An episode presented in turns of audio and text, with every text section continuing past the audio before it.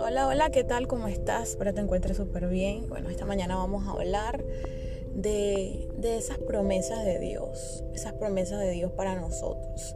Si nos vamos al libro de la, de la vida, que es la Biblia, ahí podemos encontrar muchas palabras hermosas que nuestro Padre nos ha dejado allí para que, no, para que todos, todos podamos tomarla eh, para cada uno de nosotros, tomarla y, y hacerla, hacerla suya, tomarla y meditar en ella, tomarla y reflexionar y saber que Dios es fiel. Saber que el único que no nos va a fallar es Dios. Y con esto no digo que, bueno, no vamos a confiar en nadie ni en la gente. No, sí. Dios sigue confiando en nosotros a pesar de que nos equivocamos. Pero la, la, la fidelidad de Dios no se compara con la fidelidad del hombre. La fidelidad de Dios no se compara con una promesa de cualquier otra persona. Dios es fiel a pesar de cualquier cosa. Y miren que vivimos por gracia. Es decir, que no vivimos por obra. O sea, que porque usted haga más que yo, porque usted se crea más perfecto que yo, porque eso no lo hace mejor que yo. Significa que vivimos por fe, que significa que vivimos por gracia, porque Jesucristo dio su vida por nosotros en la cruz.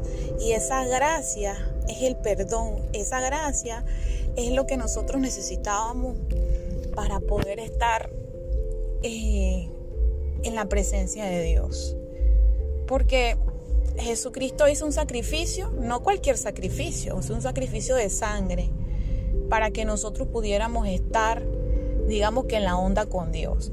Dios nos ama, pero es que cometemos tantos errores y tantas cosas que, que bueno, a veces es muy difícil lidiar con, no sé si a ustedes les ha pasado con sus hijos que, que ustedes le quieren dar oportunidades, quieren, pero a sus hijos les han fallado tantas veces, sus hijos han fallado tantas veces que ustedes ya no confían en él y ustedes saben a qué atenerse a ellos.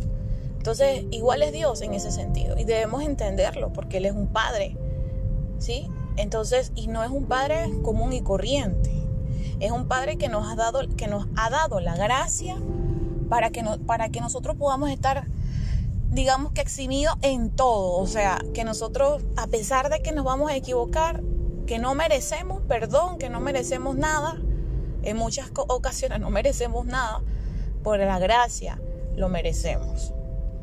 Por eso que dicen que no es por, obra. Yo puedo hacer lo que sea y para contentar, para estar bien con Dios. Sí, e, es que sí, tenemos que buscar agradar a Dios, pero es para aprender a amar. Es para aprender a hacer las cosas bien. Porque Dios sí quiere que nosotros eh, vayamos de gloria en gloria y de victoria en victoria y que crezcamos como esos hombres y mujeres perfectos. Pero Él nos entiende y sabe que nosotros nos equivocamos. Pero saben, Dios sigue siendo fiel. Sin importar los errores que nosotros podamos cometer, Dios sigue siendo fiel. Y Él nos ha dejado muchas promesas.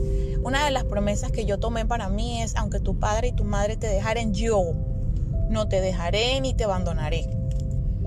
Y yo digo, wow, o sea, porque hay padres que abandonan a sus hijos, que los dejan, que no, no es necesario decir que los van a dejar en una puerta, que los van a abandonar desde bebé, sino que hay padres que se cansan padres que ya tiran la toalla con sus hijos. Y eso también es abandonar. Eso también es dejar. Eso también es eh, quitarte el, peso de encima y decir, ya no aguanto más, lo dejo. Pero ¿saben quién no hace eso? ¿Quién no lo hace? Dios. Dios. Para Dios nunca vamos a hacer un peso. Para Dios nunca vamos a hacer una carga. Para Dios nunca vamos a hacer eh, menos importante porque nos, nos equivoquemos. Y eso es lo hermoso de, aferrarse a las promesas de Dios. Y eso es lo hermoso, porque no vamos a obedecer por obligación, sino que vamos a obedecerle por amor. Y eso es lo que creo que muchos padres no entienden. los hijos buscan obedecer, que nosotros tenemos que enseñar a disciplinarlos a obedecer y, que obedezcan, no por, porque, ay, mira, porque te voy a maltratar, porque te voy a quitar esto, porque te voy a quitar lo otro. No, sino que, que sea por amor. Entonces yo les invito a que busquen una promesa, se aferren a esa promesa, escríbanla y apropiense de ella y repítanla y Nunca olviden que Dios los ama y que Dios es fiel. Fiel, nunca, nunca, pero nunca los va a dejar, nunca los va a abandonar y nunca se va a ir de su lado. Siempre va a permanecer cerca de ustedes.